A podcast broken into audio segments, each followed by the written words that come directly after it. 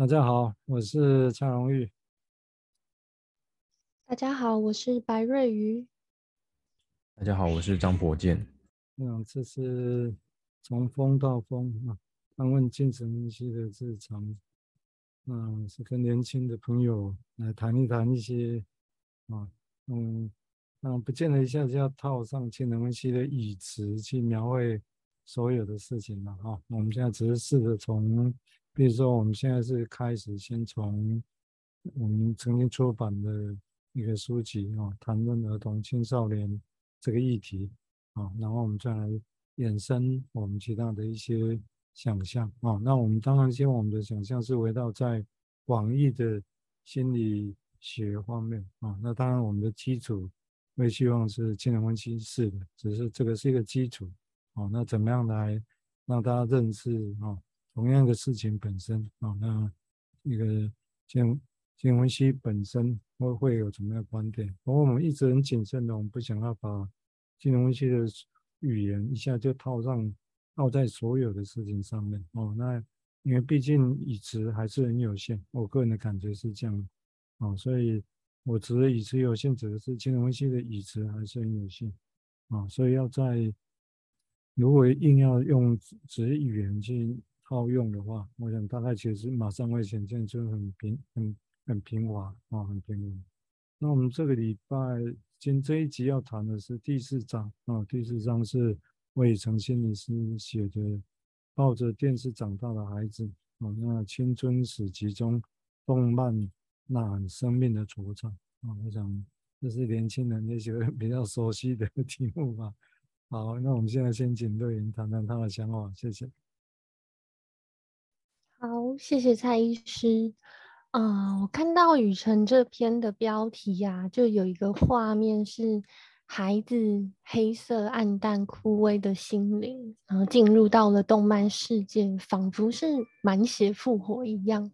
啊，有着比平常看到的样子还要来的有生命力。那现实世界跟动漫世界是两个不同的所在，就很像是动漫角色演出他的真实世界，渴望拥有的或者缺少的部分。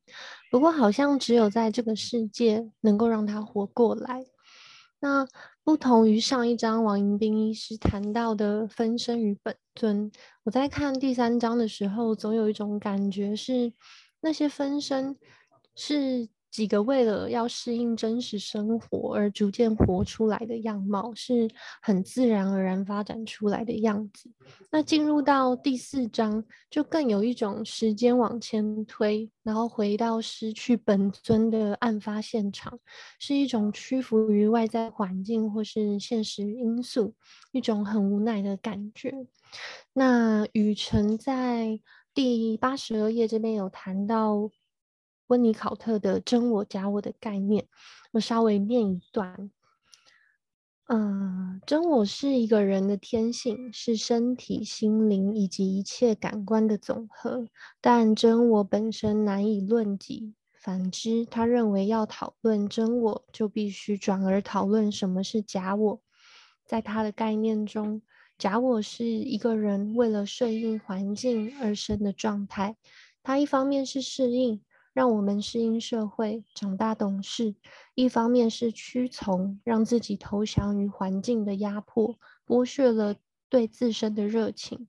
亚洲这种强调升学主义的文化，大部分的人都在这种文化当中经验着自己某个部分不断被环境剥削的感受。但就是有些人对于这样的环境，仿佛不需要屈从，或是轻易承受，或或是。能做出无所谓的妥协，能够很直接说出自己喜欢什么，并且为此努力，这样的人真的非常闪耀。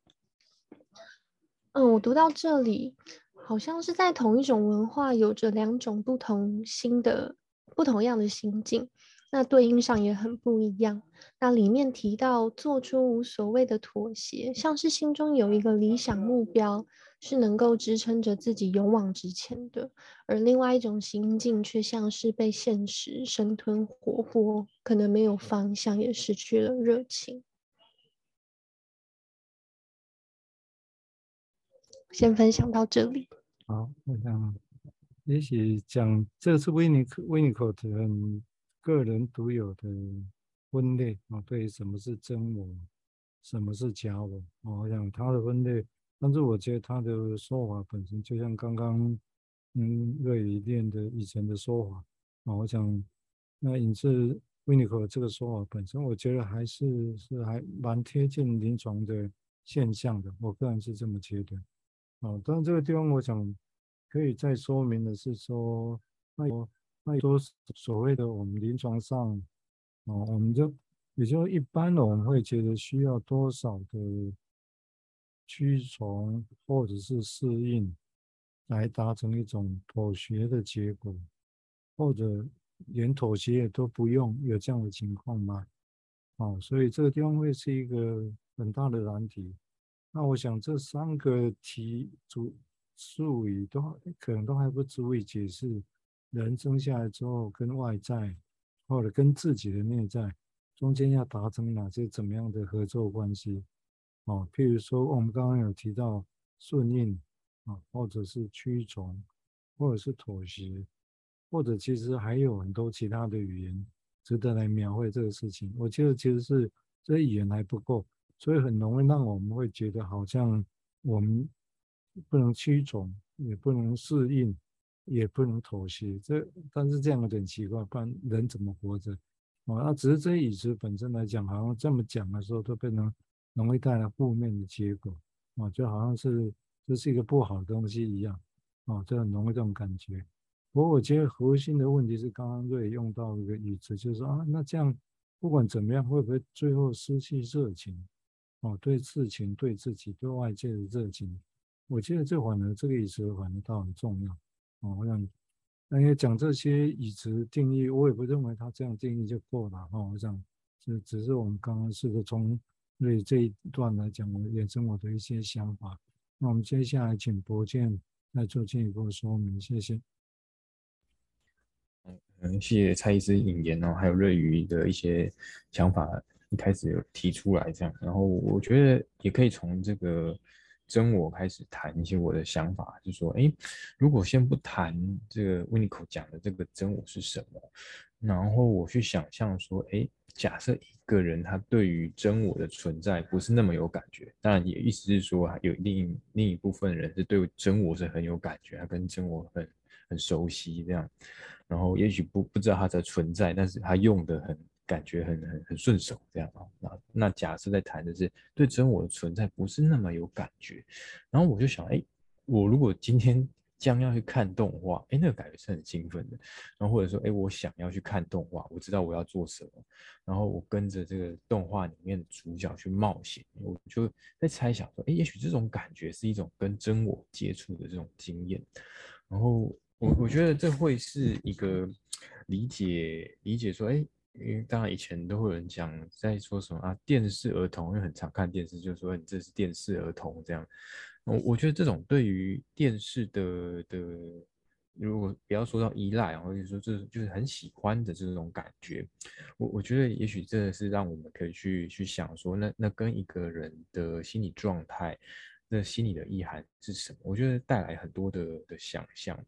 然后回过头来去讲说，嗯，这个跟真我接触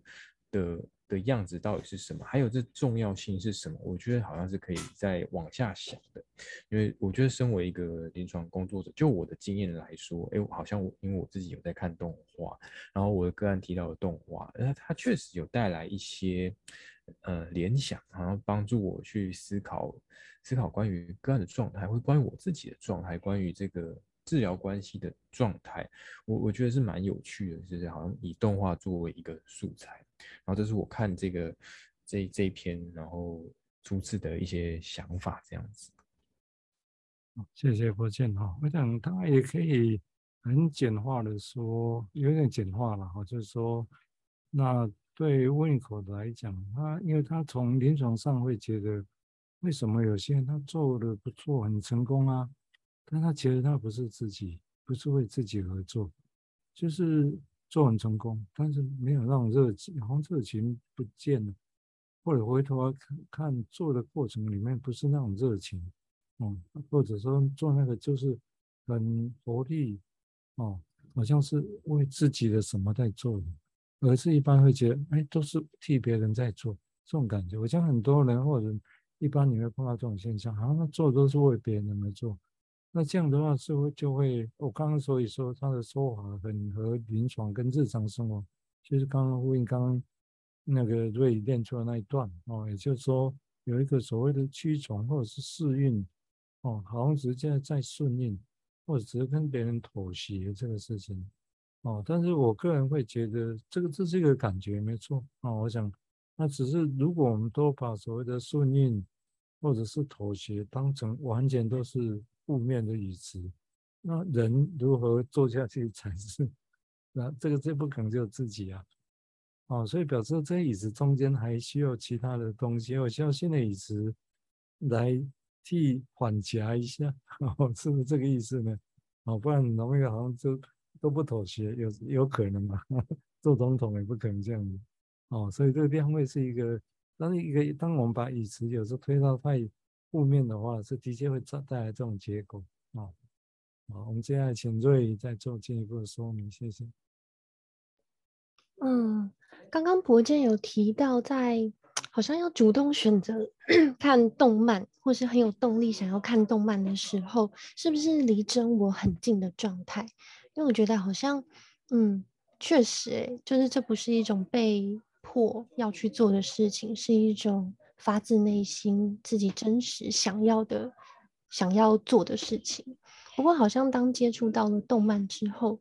这到了这个很热血、浪漫、兴奋的空间的时候，那这个真我会是怎么样在心里运作的呢？或是这个真我是怎么样在，嗯，就是自己能够感觉得到吗？对，这是我的好奇。那呃，雨辰呢，在这章谈到了三种青春期，就是青少年青春期的状态。然后都很有想象的画面。那其中灰色青春期这段谈到不同于王道系列的题材，那动漫里面演出一些惨遭霸凌的暗淡角色，好像更贴近某一些走过相同经验的人。那那些苦楚有时候是选择不说或是不能说的。我觉得那种灰蒙蒙的经验，或许很难启齿吧。就不舒服的感觉，可能是当事人自己都还没能理解或是消化的，它是卡住的，可能整个青春期一直卡在那里。好像如果这个时候有一个主角能够演出他的心情，或许过程中可以经历一种很舒畅、被了解、被发现的感觉，然后是动漫剧情故事帮忙说出这些内在经验的。不过这些经验是怎么在一个孩子的心里运作的呢？我觉得这很值得细细的探究，因为或许现实中的困难一样没有改变，不过投身于动漫，感觉像是一个安全的所在，就是有一个地方可以收纳不知道该怎么诉说的感受。那会不会心灵就像是被治愈一般呢？那虽然现实还是很暗淡、很孤寂，不过回到这里，又能够摆脱被压迫的感觉，像是又重获自由了一样。嗯，我想刚刚瑞提到了一段是，这个描绘很有意思哈。我们现在回头来看，但是如果去说明或者解说，这会是怎么样的结果？我是觉得。有时候我们用的语词不同的时候，还是有所不同。比如说，一个人如果假设，如刚刚我也提到一个内在有些挫折哦，那其实回到，比如说啊，然后在动漫世界或其他的东西里面得到得到一些愉快哦，或者是其他的。但这个从另外角度来讲，也许有人会说这是防卫啊，这是逃避啊，啊，只是躲到这个世界里面去啊，会不会是这个样子？或者说，其实也的确，这根本本质上就是一个很重要的自我疗愈的功能啊。不管我们说用怎么样的语词来描绘它，但是你看哦，同样这个现象本身就会带出这么大的差异。那这个差异只是说法语词上的差别，或者其实是不同的人在不同样的情境之下他做同样的事情，其实有可能就意味着其实是不一样的现象。哦，有些人是比较接近像逃避，那但是因为他觉得就算热情好玩，但是好像也可能久而久之觉得，哎，结果好像这也不是自己要的。哦，这当然也有可能。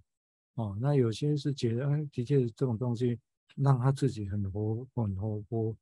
哦，变得这个生命很有很有意思的感觉，啊、哦，自己很快乐，这可能都会有。啊、所以我想同样的现象的话，还会有蛮大的一个落差。那我想我们是的确都需要针对这个落差来给予来想象更多的语词来描绘这些现象，我、才不会用一个意思一个语言就好像打破来。以为这个就只有是这个样子，好，我们接下来请博建再做进一步说明，谢谢。嗯，我关于那种灰色青春期的的动画，其实有些动画在像是这一类的有一些动画，其实是很强调主角他内心的独白，然后这就让我猜想，就是哎，这种。我们去看，呃，观者、观众去看一个人怎么样在心里面喃喃自语跟思考，然后有有些时候我觉得很精彩，就是会不会甚至不只是精彩的这这种效果啊？我觉得好好像会给一些人，也许是面对相同的困局，像刚刚提到这一类动画可能会是霸凌啊，或者是没有朋友、交不到朋友，或是有一些。遇到一些创伤，那种感觉，我在我觉得是一种心里面没有出路的感觉。可是看动画的时候，面对这种类似的情境，我觉得那好像带来一种心中又有出路的感觉，然后就不会是卡住啊，然后然后是一种可以开始思考，然后心里面又可以在转动的感觉。尤其又是如果在看动画的当下，哎，你你的一个人的心境其实是比较。你比较沉闷、比较低沉的，诶，我觉得那个那种感觉可能又是一种加成的效果，让一个人好像开始不止在生活中是，我觉得是一种有别于生活状态的的经验。所以这于于是这不再就只是诶这个动画很的剧情很精彩啊，然后很感动人心这样而已，他好像直接的去影响或者参与了这个观者他的的人生或者是他经验中的某一个片段。这样子，我因为这我就让我连接到说，哎，有些人会去说，哎，当我去回想，呃呃，当我回想起这部动画的时候，哎，我想到的是我当时正在经历什么时候，什么什么现实上的困难的事。我觉得这是很有趣的，就是有一些比较难以言语的的感受，它是跟这个动画的情节、故事啊、主角啊，或是甚至只是配角，是连接起来的。哦，这是我的一些一些联想，这样子。对，我讲刚刚博建的用的几个语言，其实我们我自己在找语言啊，尤其是从年轻朋友的话里面找语言来描绘，看看有些东西怎么样可以比较接近我个人在临床经验上的东西，因为不希望只是用术语来说啊，它是什么啊，好像一个贴一个便利贴一样。哦，那刚刚提到有有几个方向是说，譬如说有出入这种感觉，那也许很多事情有出入，只要有这种感觉，然后很多事情就 OK 了，也有可能哦，哦，或者刚刚提到的，我建用说心里有转动的感觉，哦，我想，或者说有些事情好像，比如说看的动漫，或或者某些其他的事情，当然可以用这样来延伸。说，哎，好像这个结果是很活泼活跃的，而且好像那个剧情或者他这个经验本身就参与着他的人生的一部分。那的确也是吧，就是说花时间去看，当然是人生的一部分。那只是说就这个感觉来讲，会不会带来刚刚我先提到的所谓心理有在在转动起来啊，而且这转动好像哎有个出路的感觉。但是毕竟有个出路，并不意味着就就是只是有个路的感觉嘛，哦，这事情往哪边走，也许还不是那么具体。然后人在经验上的确很多事情，当受困的时候，这种感觉出现的时候，的确上面的感觉会会不太一样啊。我想这是一个，我所以我是在找一些椅子哦，也许这椅子都还不够哦，世界我们还需要有更多的椅子。所以虽然这些椅子也不是有时候硬去想就想得出来啊，有时候我们就在这种越自由的交谈的情况底下，有时候这些椅子会就是跑出来，有时候会是这样，就会很好玩的事情。好，我们接下来请瑞再做进一步的说明，谢谢。好，那在第八十八页第二段的开头，雨辰有谈到说，呃，灰色青春期的特色是不去沟通，在某种程度上，不去沟通是很重要的事情。不沟通不代表这个人想当个讨厌鬼，而比较像是此时自我有某种坚持。而这个坚持是不需要去跟现实妥协而达成的一种空间。那，嗯，在这里的不沟通是为了不跟现实妥协的某种自我坚持，好像在生活种种顺从跟屈服之下，能够展现出来的这个不妥协，是一种很有力量的状态。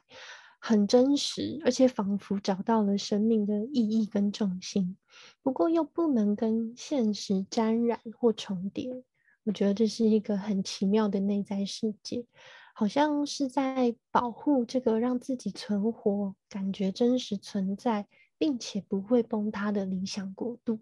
我在想，这个抽象的空间，或者后面自己创造出来的，像。呃，雨辰在第八十九页提到的同人志展或是社团，是怎么在现实跟想象之间接轨的呀？还是这两者是完全无法接通，与现实完完全全切割吗？就像下班了要去那个地方，下课了要投身到另一个环境，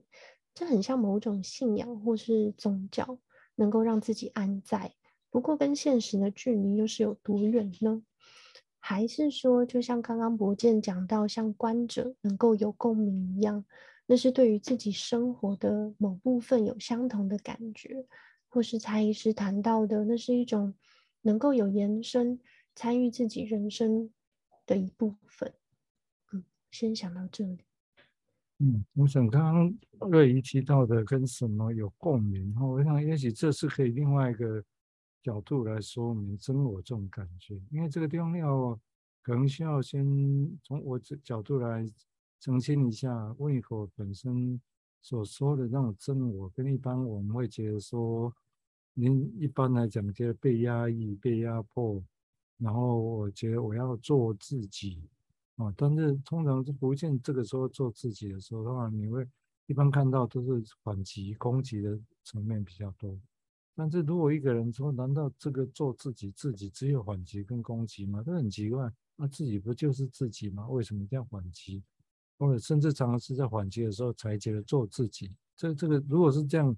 常见哦，他这样好像又怪怪的。那问他说：“你的自己就是这个样子吗？”他也不同意，也不会接受啊。所以显然有一个自己这个东西在那个地方哦。那这个地方当然我们刚刚是从。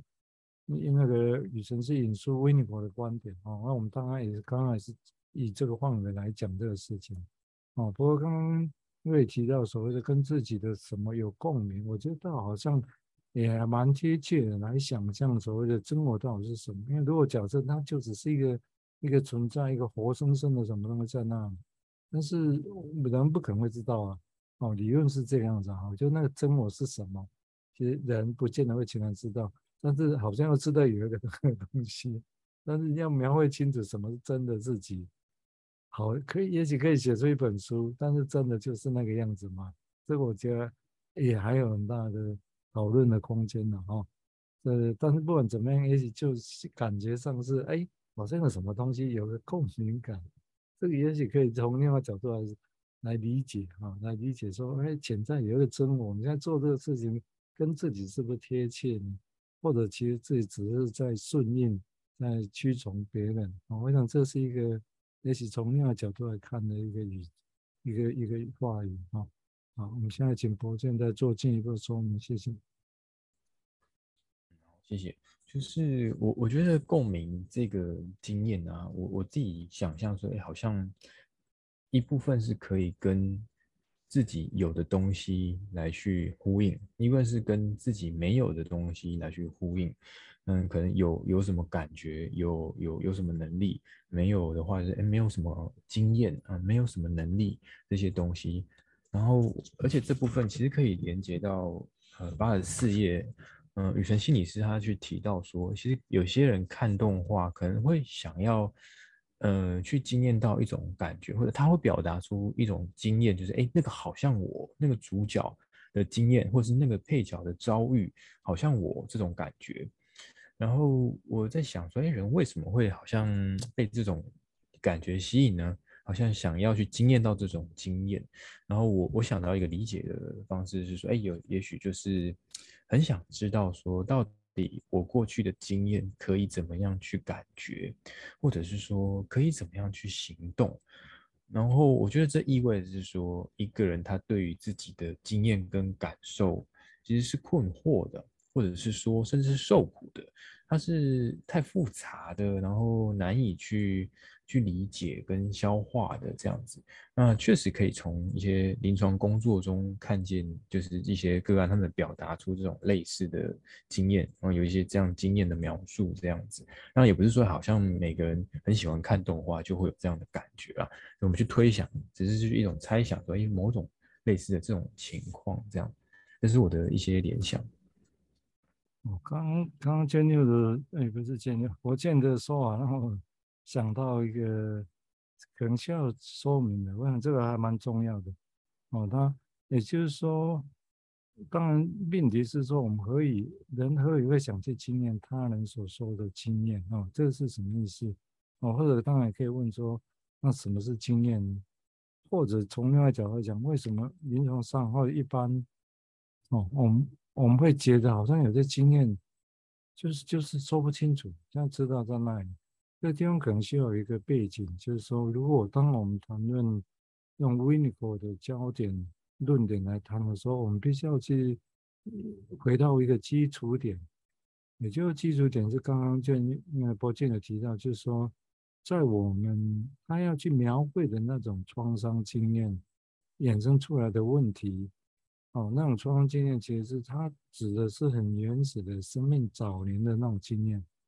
生命早年多早呢？那其实指的甚至是一两岁之前，甚至是生命前几个月的那些经验。哦，这个经验的的描绘也是克莱因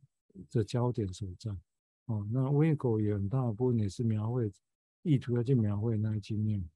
那所以那些经验如果因为外在环境的不足，所以人带还是破碎。撕裂的，就是，所以那时候心理状态是碎片式的，你知道吗？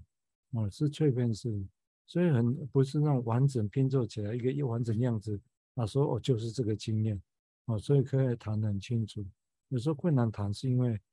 他的理论是要去描绘这么早远的经验，哦，所以才会在后面带来很多很困难的描绘。我像在临床上。我在一般上会碰到这种情况，他他极力想要知道那怎么回事，尤其造成创伤所带来的影响，那因为碎成满地，你知道吗？所以那个是很复杂，对他们来讲也是很辛苦的一些经验。好，我们现在就要再请瑞来谈谈讲话，谢谢。好，谢谢蔡医师。嗯，我在想，什么是真的自己？这个自己是能够。自己本身是能够区分出来的吗？就是当有共鸣的时候，或是与内心感受很贴近，好比说看动漫，感受到主角那种热血沸腾，或是受尽委屈的那种感觉，跟自己很像的时候，就是这个就是触碰到真实的自己啊。然后这个真实自己该怎么存在？好像在这种现实百般压迫的情境下生活。好像如果把这样子的自己搬回到一些生活中，就是现实生活中的话，会感觉到那种彷徨啊，或是迷惘，就是这种这个感觉也是很真实的。对，所以我在想，嗯，这种这种感觉，嗯，虽然不像是那种闪耀的 Jump 系列的青少年，好像很知道，很有目标，清楚的。知道自己要往哪里走，嗯，我先想到这里。当然，有时候亲子往那里走，有时候我们现在平常会碰到，就是一开始以为清楚，但是后来又发现，哎，怎么又不是？其实这才会是一般我更贴近我们临床会看到的。有时候在我们自己身上也可以发现有这样的经验的。啊，我想这个是一个，所以哪一个才是最自己想要的？啊，最自己想要的经验跟最想要的自己的经验是什么？我想这个东西都一直是在。一直在动态的一个演变中呢。好，我们最后再请博建来说一些想法，谢谢。因为我觉得这一篇谈动画，然后我觉得蛮容易去连接到说，是青少年啊、小朋友，也是常见的的族群这样子。然后我觉得动画它对于去对于至少对临临床工作者来说，好像是一个理解青少年。对青少年、青少女的一条路哦，然后不只是去了解他们喜好这样子，就是呃，也去了解说他们他们在想什么这样。然后我我其实也常会听到一些青少年的个案去说，哎，能不能叫我妈不要再管我，我爸不要再管我了，我我想想要做什么，或者我不想做什么这样子。然后其实相对，我也也看过、听过一些文章或者影片，他去建议爸妈说。会看开一点啊，不要再管小孩了。甚至有台语就会讲说啊，出门的动作胖点啊，等来动作 Q 掉啊，那那种感觉，好，好像这种要去跟青少年互动，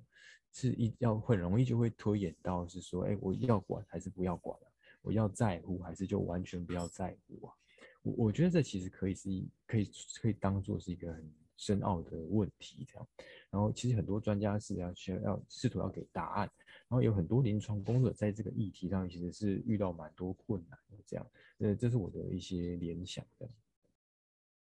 是啊，的确是很难的哈。我想在迷惘中的时候，当然会希望别人不要管，但是那是要管或不管，那是内容是什么，或者说要被管跟不要管的内容，真的就是那个样子吗？我想这个本质上都还是很复杂的，啊，我想这是也是一般会碰到的一个现象的哈。不过今天很高兴啊，今天很高兴跟风组那赵守安的风组的两位年轻朋友哈，马瑞仪跟张博健，啊，我们来谈谈嗯，出了这本书里面的一些想法啊。不过我刚一开始也提过，我们这书的内容只是作为我们这个参考点啊，我们是希望在谈这些事情里面哦，看看怎么样让我们所谈所想的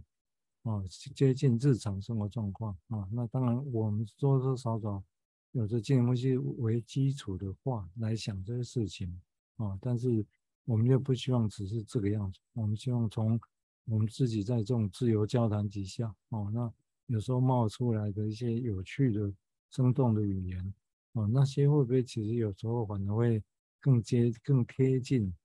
哦，比我们用的术语更有活力，也说不定哦。哎，其实我是这样假设的，只是说不定。哦，那只是一个语言要淬炼成一个术语，然后大家所共同使用，这当然都需要时间来消化。哦，不过我相信我们